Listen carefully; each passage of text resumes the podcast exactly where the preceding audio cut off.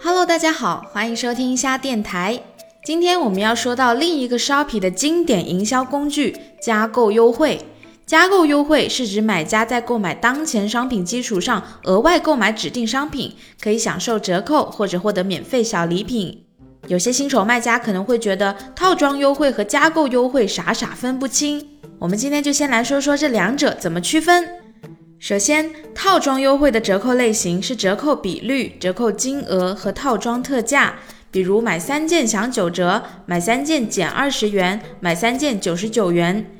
加购优惠的折扣类型是低价或者零元加购，比如买鞋子可一元加购袜子，买满九十九元免费获赠袜子一双。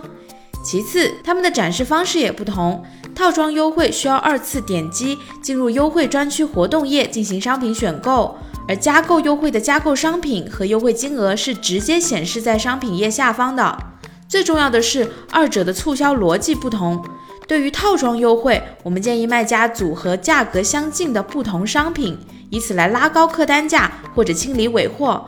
而加购优惠是要选择有价差且相关性、互补性强的商品，补充买家购物需求，用互补类商品提高单量。那么不同品类的商品怎么个互补法才能发挥效果呢？我们一起来看看常见互补类商品搭配法。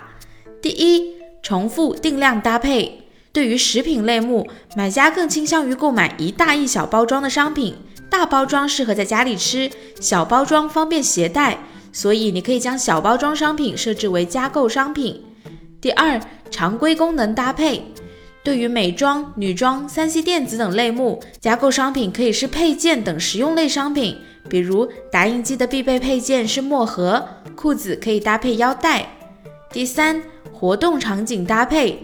卖家的使用场景中，往往需要应用到一整套工具或者用品，可以将次要物品设置为加购商品，鼓励买家购买。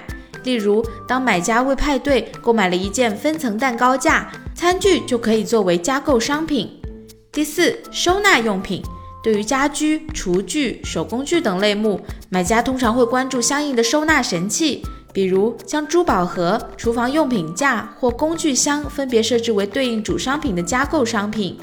正确搭配商品可以提高加购优惠的成交量，快去试试吧！以上就是本期全部内容，不要忘了点赞关注哦。前往 shopping 点 cn edu 了解更多内容。shopping。